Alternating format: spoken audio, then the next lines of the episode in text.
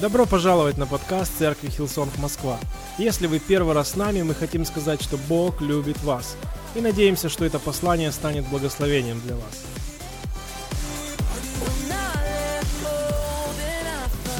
Я рад быть в церкви, рад видеть каждого, кого вижу. Я хотел бы продолжать сегодня третий раз проповедовать на тему надежды. И мне очень нравится эта тема, если честно. Мне нравится она с нескольких сторон. С одной стороны, потому что все Евангелие и Иисус Христос дают нам надежду. Библия дает нам крепкую, твердую надежду. Аминь. С другой стороны, это та тема, о которой, знаете, мы не так часто говорим в э, церкви, на проповедях. Например, я лично. Я чаще говорю о вере и о важности веры в жизни каждого христианина. Это важно, правда ведь? Мы знаем, что без веры нельзя прийти к Богу, но надежда – это также важно, потому что нам не, нужно не только верить в то, что Бог есть, Бог любит нас, но также надеяться на что-то доброе и хорошее, что Он хочет делать в твоей жизни впереди. Сколько бы лет тебе ни было, какой бы сезон в жизни ты ни проходил, какой бы опыт у тебя ни был, у Бога всегда есть надежда для тебя, что Он будет еще делать какие-то великие, классные, славные вещи в твоей жизни, в жизни каждого из нас. Аминь. И в жизни Его церкви, Его церкви здесь на земле. И сегодня я хотел бы постараться показать, что Бог дает нам надежду, но не только для нас самих.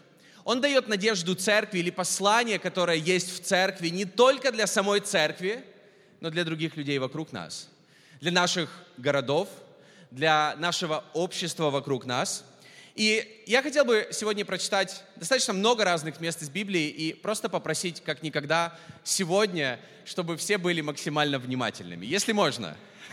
Быть внимательным, следить и, и иметь немного терпения, потому что сегодня я буду говорить много разных стихов из Библии, которые в конце я хочу привести к чему-то к чему-то одному, то, что касается надежды. Иеремия 29 глава, 11 стих, мы, мы начнем с этого места из Писания, это Ветхий Завет.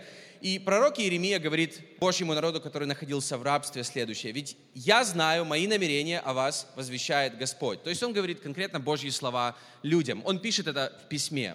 «Намерение принести вам благополучие, а не беду, даровать вам будущее и надежду». Аминь. И то, что здесь Бог говорит, Бог говорит, мои мысли и мои цели для твоей жизни, они как бы нам ни казалось сейчас то, что вокруг происходит, мои цели, мои планы для твоей жизни, они, они лучше, чем ты думаешь. Они на добро, они для того, чтобы принести благополучие, а не беду. Даже если ты проходишь сейчас сложный сезон, и тебе кажется, что есть какая-то беда, или приходит какая-то беда в твою жизнь, или в то, чем ты занимаешься, какая бы сфера ни была, послушай, у Бога, Божьи планы для тебя – это не принести беду, это сделать что-то доброе, хорошее для тебя впереди.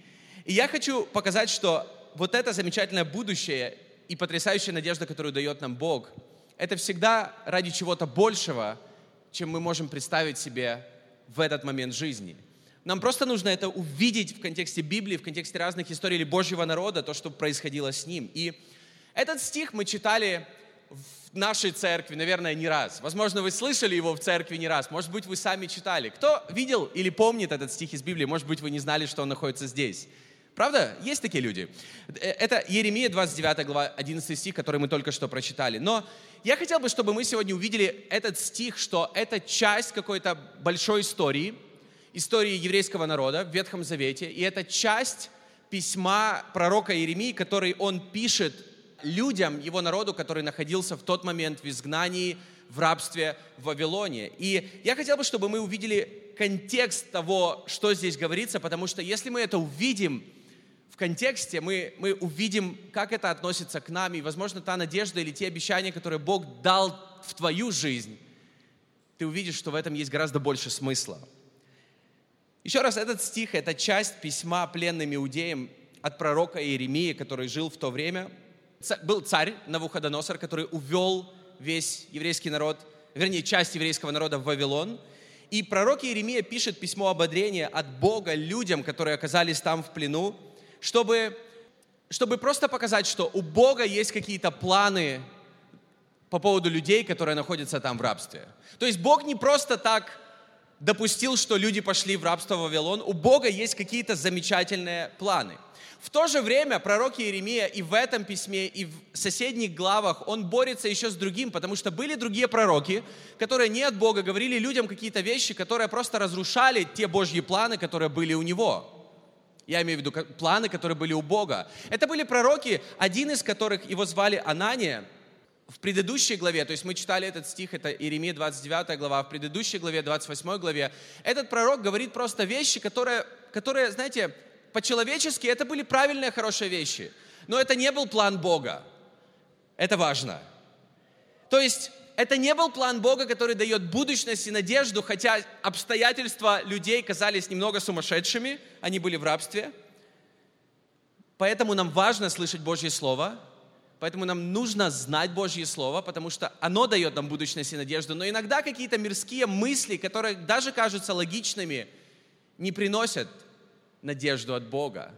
И они как будто, знаете, вот какие-то мирские вещи, которые обещают нам надежду, они легко умирают они легко уходят. И мы видим это на примере пророка Анании. Это Иеремия 28 глава с 1 по 3 стих. «В тот же год, в начале царствования Седекии, царя Иудейского, в четвертый год, в пятый месяц...» Тут немного даты, даты, даты. Анания, сын Азура, пророк из Гаваона, говорил мне в доме Господнем перед глазами священников и всего народа и сказал, то есть Иеремия говорит, он говорит мне, он говорит всем людям следующее, так говорит Господь Саваоф, Бог Израилев, сокрушу ярмо царя Вавилонского, через два года я возвращу на место это все сосуды дома Господня, которые Навуходоносор, царь Вавилонский, взял из всего места и принес их в Вавилон. И он там дальше продолжает говорить, на что пророк Иеремия, когда дослушал все это, сказал, аминь, круто! Пусть будет так, но проблема в том, что это была не Божья воля. И Иеремия это знал. Но он ничего ему не ответил, он сказал, он прямо так и сказал, аминь, пусть будет так, пусть будет все это, что ты сказал для Божьего народа, пусть, пусть он вернется обратно из рабства и так далее, и так далее. Но, но когда он пришел к себе домой, Бог ему дал слово для пророка Анании. И Бог на самом деле позже наказал пророка Ананию, и он умер, потому что он говорил ложь. И с одной стороны, нам нужно понимать, что это был Ветхий Завет. С другой стороны, нам нужно в этом видеть, что нам нужно, во-первых, уважать Божье Слово. Аминь. Если Бог это говорит, нам нужно относиться к этому серьезно. И с другой стороны, мне это говорит о следующем. Любая мирская надежда, она быстро умирает, но надежда, которую дает Бог, она крепка.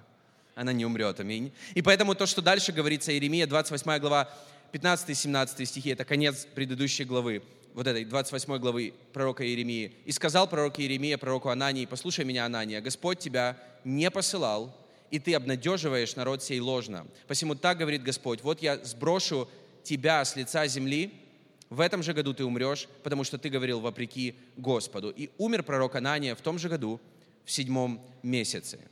После этого, когда это произошло, 29 глава пророка Иеремия, она начинается вот с этого письма, целое письмо, которое пишет пророк Иеремия Божьему народу, людям, которые находились там в рабстве. И в этом письме он старается их просто примирить, как будто внутри, ободрить их. Не переживайте, что вы оказались в таких обстоятельствах. Не переживайте. Именно в этих обстоятельствах Бог дает вам надежду, и Бог хочет сделать какое-то чудо в вашей жизни и в жизни ваших детей. И положение этих людей, оно оно было, знаете, усугублялось еще тем, что в еврейском народе это часто было, было много религиозности, и люди, которые остались в Иерусалиме, считали тех, кого забрали в рабство, еще большими грешниками, потому что они оказались в рабстве, они как бы работали на Вавилон, они делали все, что Навуходоносор говорил им и так далее. То есть их, и они знали, как к ним относятся на родине. Но пророк Иеремия пишет этим людям, которые оказались там в рабстве из Божьего народа, он хочет их ободрить, что у Бога есть замечательные, большие, крутые планы для вас именно там. И то, что говорил вам пророк Анания и другие пророки, что Бог вас приведет назад, не переживайте, пройдет чуть-чуть времени, он говорит, нет, это, этого не будет. Вы будете там на протяжении 70 лет, он это говорит. Но Бог будет делать в это время просто удивительные вещи там, в Вавилоне. Это то, что он ему пытается сказать. У Бога были другие планы. У Бога на самом деле были планы благословить тех людей, которые находились там в рабстве, благословить их и через них благословить эту страну, царя и тех людей, которые жили там вокруг. Очень похожая история ранее была это история Иосифа, которая описана в книге «Бытие», когда только это касалось не Вавилона, тогда не было Вавилона, это касалось Египта, когда Бог допустил, что родные братья предали Иосифа, и он оказался в рабстве, он оказался в Египте, но Бог это все допустил по какой-то большей причине, и мы читаем об этом в конце книги «Бытие», потому что вторая половина книги «Бытие», она больше рассказывает эту историю, и в самом конце, Бытие 50 глава, с 18 по 21 стихи, пришли и сами братья его, и пали пред лицом его, и сказали, вот мы рабы тебе, и сказал Иосиф, не бойтесь, ибо я боюсь Бога, вот вы умышляли против меня зло, но Бог обратил это в добро. Аминь. И дальше говорится, чтобы сделать то, что теперь есть, сохранить жизнь великому числу людей. Итак, не бойтесь, я буду питать вас и детей ваших. И успокоил их и говорил, по сердцу их. Бог использовал одного из сильнейших государств того времени, Египет, чтобы благословить и спасти свой народ, но потом освободил их из Египта, и об этом мы читаем в книге «Исход». Но здесь, если возвращаясь снова к этой истории, Бог снова отправляет Божий народ в Вавилон, в самое сильнейшее государство того времени. Это была гигантская, огромная империя, это был самый большой город в мире. Все выглядит очень, очень плачевно для Божьего народа. Но, когда мы читаем книгу пророка Даниила, сейчас мы к другой книге совершенно перешли. Книга пророка Даниила рассказывает о том, когда пророк, когда Даниил и также его трое друзей оказались в Вавилоне. То есть это тот же период времени, когда они оказались в Вавилоне. И знаете, что там было?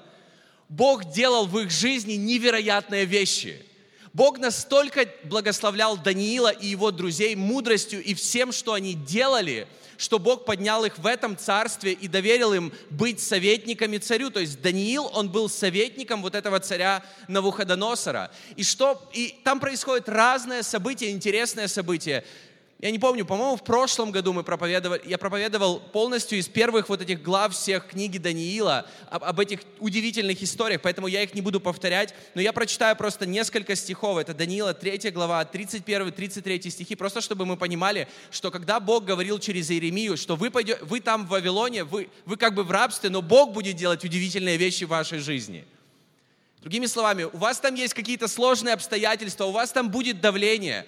Там Новоходоносор поставит золотого истукана и скажет всем поклониться, и кто не поклонится, он бросит в печь. У вас будет там давление, вы будете проходить через огонь, как мы пели в этой песне, но Бог запланировал делать там настолько удивительные вещи, что потом мы читаем Даниила 3 глава, 31-33 стихи, царь Новоходоносор всем народам, племенам и людям всякого языка, живущим по всей земле. То есть он пишет письмо, царь Новоходоносор, это, это, знаете, первый человек в мире на то время. Он пишет, да умножится ваше благополучие. Мне угодно рассказать вам о знамениях и чудесах, которые сотворил для меня Всевышний Бог. Он сейчас говорит о нашем Боге какое величие в Его знамениях, какая сила в Его чудесах. Царство Его, вечное царство, владычество Его из рода в род. И также Даниила 4 глава, 34 стих, это следующая глава, там, где происходили абсолютно другие события, но которые привели снова-таки царь, царя Навуходоносора к смирению и к тому, что Бог его поднял. И в конце он говорит следующее. «Теперь я, Навуходоносор, хвалю и превозношу и славлю». Если бы он был жив, он бы был с нами сегодня на собрании в первом ряду. Царя Небес, потому что все, что Он делает, есть истина, и все Его пути праведны, и тех, кто ходит в гордыне, Он властен смирить. То есть, еще раз, Бог отправил свой народ в плен в Вавилон. Это как оставил церковь в нашем мире, не забрал ее на небеса, когда мы только поверили в Иисуса и приняли водное крещение. Он оставил нас здесь, но не только оставил церковь здесь, Он оставил каждого из нас в разных сложных обстоятельствах в разных обстоятельствах, где не все так, как должно быть, где не все так, как, знаешь, мы иногда молимся, но еще ничего не изменилось, возможно. Бог оставляет нас в этих всех ситуациях по какой-то большей причине. И я хочу прочитать еще несколько стихов и примеров из Ветхого и Нового Завета, чтобы мы просто увидели картину, что когда Бог оставляет нас в таких обстоятельствах, это по какой-то причине. Или иногда мы проходим как будто через огонь, но у нас есть надежда не только для нас самих, но и для других людей. Послушайте, что говорится. несколько стихов. Бытие, 12 глава, 3 стих, стих, самое начало, когда Бог избирает Авраама, чтобы, чтобы благословить его, чтобы благословить всех его потомков и так далее. И он говорит следующее. 3 стих, 12 глава. «Я благословлю тех, кто благословляет тебя, и прокляну того, кто проклинает тебя, и через тебя получат благословение все народы на земле». Он не только пообещал ему сына, он сказал, что через то, что Бог будет делать в его жизни, все народы на земле, они получат благословение. Молитва царя Давида, Псалом 71, с 11 по 14 стих. Он говорит, поклоняться Ему, то есть нашему Богу, в которого мы верим, в которому мы сегодня пели. Он говорит, поклоняться Ему все цари, все премьер-министры и все президенты. Придет такое время, я верю в это – поклоняться Ему все цари, все народы будут Ему служить. Он спасет нищего, когда тот взывает, и угнетенного, у которого нет помощника. Он будет милосерден к бедному и нищему. Души нищих Он спасает от угнетения и насилия, избавит их души, ведь драгоценна их кровь в глазах Его. Поэтому Он пролил свою кровь за наши жизни.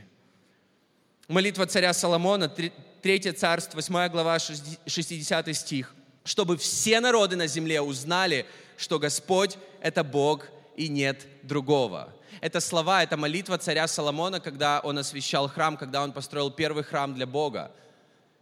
Сейчас для нас этим храмом является церковь. Мы, мы храм для Бога. И когда он освящал его, он говорит, чтобы это, это, этот храм для того, чтобы все народы на земле узнали, что Господь это Бог и нет другого. Иисус сказал своим ученикам в Матфея 5 главе 13-14 стихах, вы соль земли. Другими словами, вы соль для земли. Не для церкви, не для какой-то команды волонтеров, не только для этой церкви, не только для вашей семьи. Вы соль, мы соль для всей земли.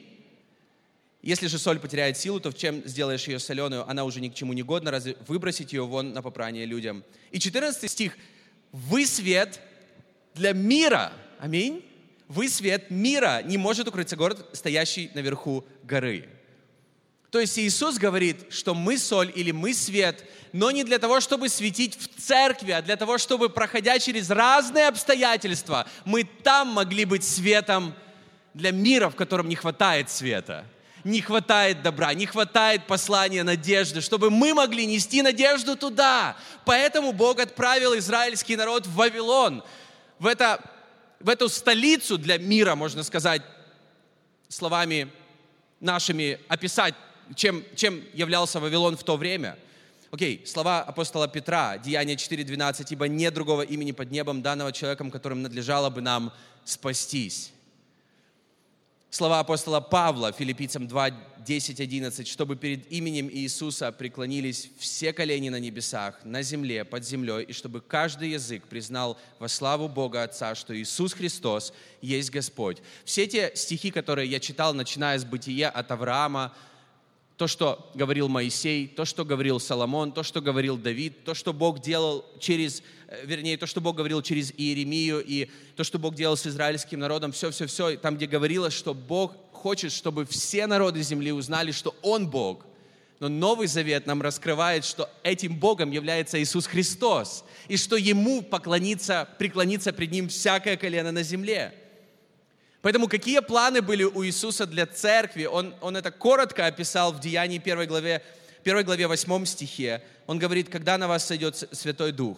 Другими словами, когда в церкви будет Дух Святой, который будет и являться этим светом внутри нас, и является сейчас, этой солью, которая будет давать мудрость внутри нас – который будет давать нам силу, который будет давать нам возможности, который будет давать нам мир в сердце, который будет давать нам радость, которая превыше всяких наших обстоятельств, или мир, который превыше разумения, который делает это все в нас. Он говорит, вы получите силу и будете мне свидетелями в Иерусалиме, по всей Иудее, в Самарии и даже до края земли. До края земли. Как это произошло? Через некоторое время. В Деяниях 8 главе 1 стихе это написано – в тот день началось большое гонение на Иерусалимскую церковь, и все, кроме апостолов, рассеялись по Иудее и Самарии. Опять-таки, проходя через какое-то давление, через какие-то обстоятельства, Бог сделал так, что это послание надежды пошло из Иерусалима дальше. Аминь. Надежда, которую церковь имеет в Боге, она всегда больше, чем только для нас, друзья. Она всегда для тех, кто вместе с нами в наших обстоятельствах. Или она всегда для тех людей, которые вместе с нами вообще в мире, по жизни, людей, которых мы встречаем. Иногда мы встречаем не просто так. И давайте теперь прочитаем письмо, вот это письмо, которое Иеремия пишет в послании Иеремии 29 глава. Мы прочитали лишь один стих, 11 стих, где говорилось о будущности и надежде, и Бог говорит, только я знаю намерения, только я знаю мои планы, мои пути для вашей жизни. Эти пути, они всегда на добро, не на зло и так далее. Но то, что Бог говорит в этом всем письме, давайте следить внимательно, можете следить на экране, с 4 стиха.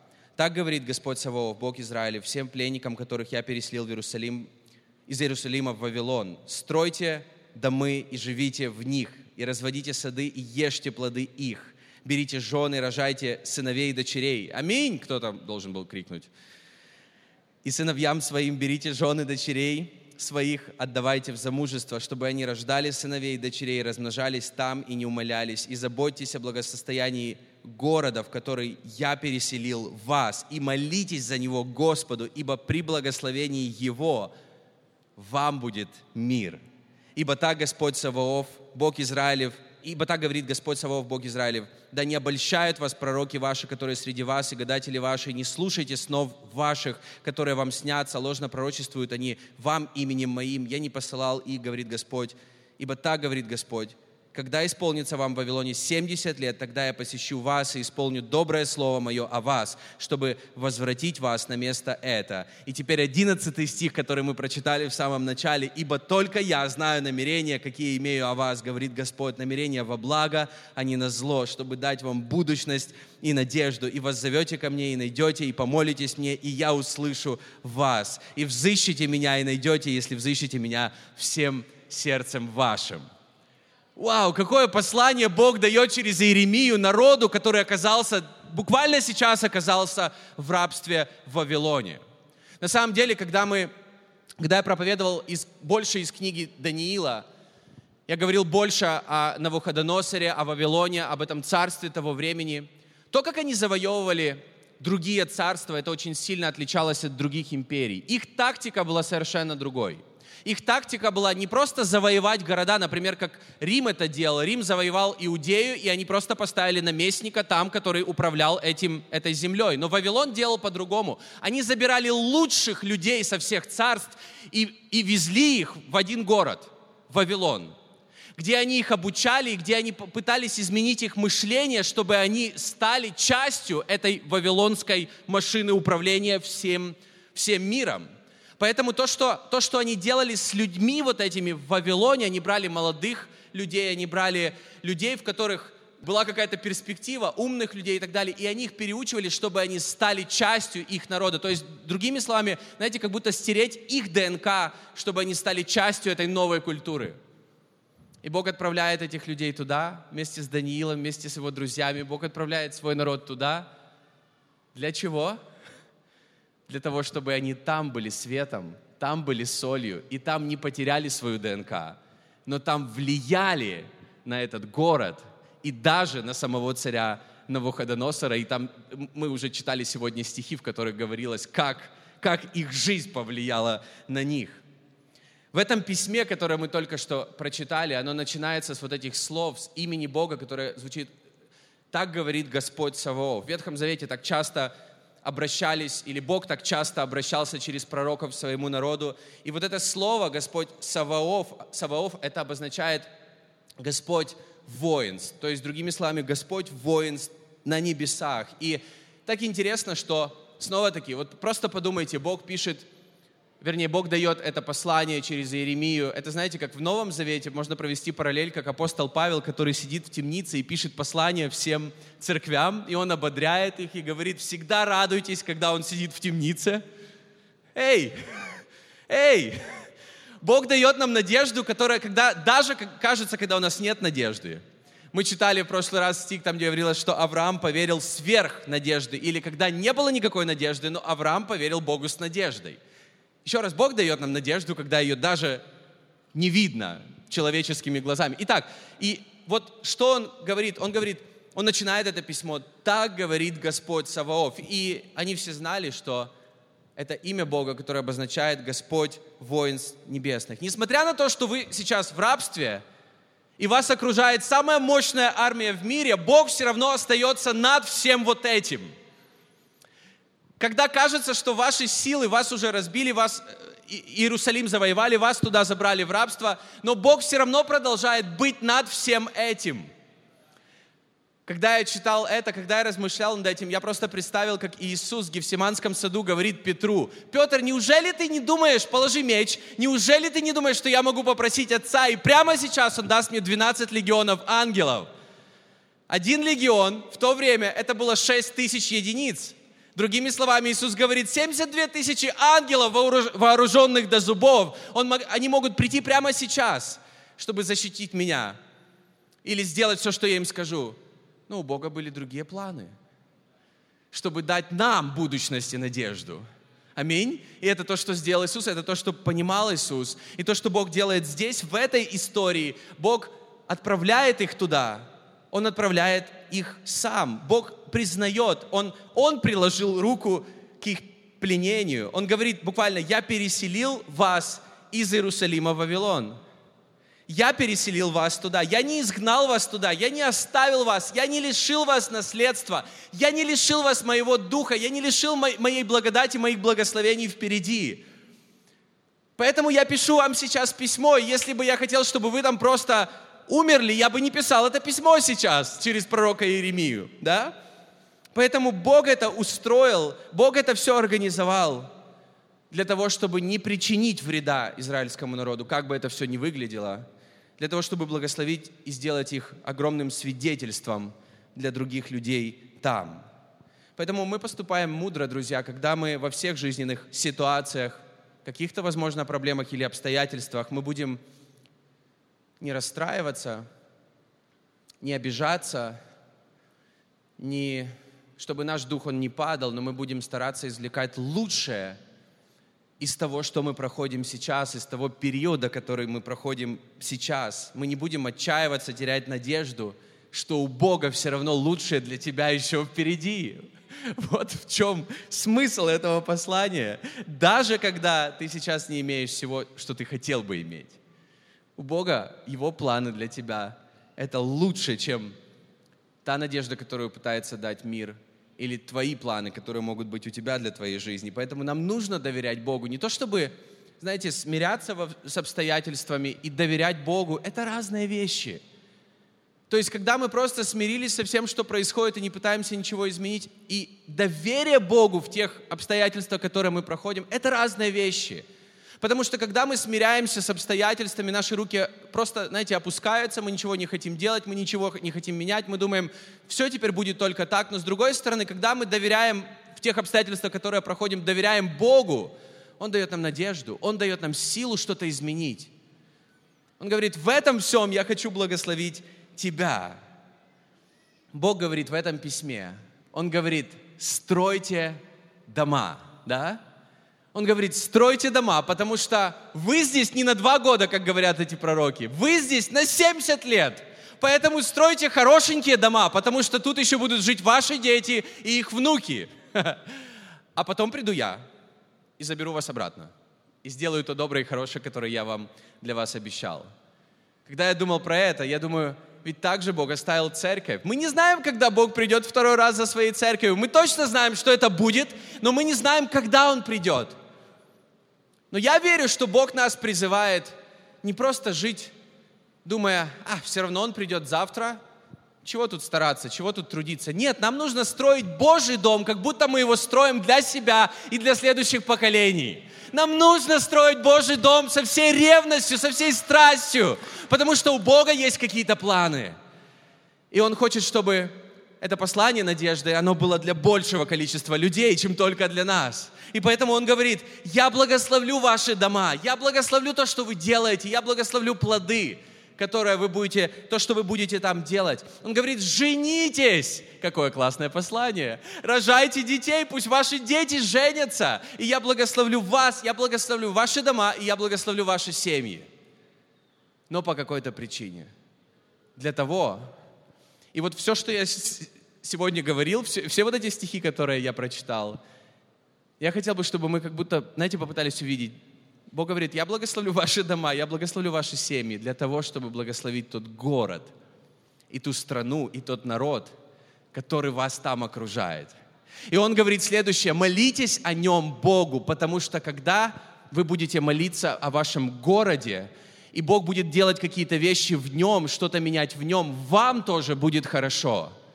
Он сказал им, он их призвал не молиться о себе, не молиться о, о друг друге только, только о своих семьях и, и своих домах. Он говорит, я благословлю вас, я уже благословляю, я уже это делаю, но молитесь о городе этом, Потому что когда что-то будет меняться в нем, вам будет хорошо. И я хочу сказать простую мысль, простую вещь. Если у нас какое-то личное откровение у каждого из нас, молиться не только о нашей церкви, но о городе, в котором мы живем. Потому что если мы будем молиться о городе, в котором мы живем, здесь говорилось то, что мы читали, что когда и заботьтесь о благосостоянии города, это был седьмой стих, в который я переселил вас, и молитесь за него Господу, потому что при благосостоянии его и вам будет мир. Мы призваны, церковь, мы призваны молиться о нашем городе, потому что Бог есть в церкви, и Бог благословляет церковь. Мы молимся о церкви в контексте людей, мы молимся друг о друге. Это правильно. Но нам нужно также молиться о нашем городе, потому что это то, к чему Бог нас призвал. Подобным образом в Новом Завете говорится, чтобы первым христианам вот эти послания, которые были от апостола Павла, я уже говорил, от апостола Петра, они призывали молиться о властях, молиться о, о том государстве, в котором они были, и они тоже были в рабстве. Но у них была гораздо сложнее ситуация, потому что они молились о государстве, которое притесняло их, о государстве, которое гнало церковь. Мы живем на самом деле в друг, других обстоятельствах. Мы живем в большей свободе, чем жили они тогда. Поэтому у нас должно быть еще больше ревности, чтобы молиться о нашей стране или о нашем городе. И просто верить, что Бог здесь еще не закончил, Бог хочет делать еще больше через Его церковь. Не только через нашу, через все церкви. Аминь. Это как каждый пассажир самолета. Если вы много летаете, вы поймете. Каждый пассажир самолета одинаково беспокоится о безопасности всего судна. Особенно, когда это зона турбулентности. Мы все переживаем, чтобы все было хорошо. Знаете, как будто мы все в одной лодке. Но нам нужно относиться следующим образом. Когда мы смотрим на наш город или на нашу страну, мы все в одной лодке. Это одна лодка, куда Бог нас поместил. Это одно общество, куда нас Бог поместил. И я верю, Бог может влиять на это общество через церковь. Бог говорит, он, он дает хорошее основание, на котором мы можем строить свою надежду. Это Иисус Христос. Бог обещает, что Он вернется за нами, и Он приготовил на небесах место для каждого из нас. Но Он говорит Израиль, э, израильскому народу, вы еще 70 лет будете здесь. Бог говорит церкви, вы еще какое-то время тут побудете. По какой-то причине. Чтобы продолжать делать проекты, такие как школьный портфель, чтобы продолжать служить людям – чтобы продолжать любить людей, с которыми мы рядом, на работах, наших семьях, наших близких, чтобы любить даже тех людей, которые не очень хорошо относятся к нам или не очень хорошо отзываются о нас. Их нужно любить еще больше. Хотя мы не знаем, когда точно Иисус придет за церковью второй раз. Но я верю, что Он призывает нас, друзья, строить Божий дом, который может влиять на общество и на мир, в котором мы живем в тех обстоятельствах, где мы есть, в том городе, в который Бог нас поместил. Нас окружает мир, и Бог не отделил нас от мира, Бог, Бог поместил нас в мир. Не для того, чтобы ДНК, наша ДНК во Христе, оно было стерто из-за мира. Нет, для того, чтобы мы могли влиять на окружение, на наше окружение вокруг нас. И не всегда это просто. Иногда это, это чувство, когда ты проходишь через огонь, как проходили эти три друга Даниила. Но Бог дает нам надежду. Бог дает нам веру. Бог дает нам Святого Духа, который в нас. И поэтому ситуации, которые Бог помещает каждого из нас, они не только касаются нас самих, но они касаются тех людей, которые вокруг нас. И я в конце хочу прочитать, после этого мы встанем и будем молиться. Я хочу прочитать кусочек видения нашей церкви и просто напомнить, это то, к чему Бог нас призвал. Бог призвал нас не просто строить церковь, в которой нам будет комфортно, Бог призвал нас строить церковь, которая будет иметь влияние в нашем обществе.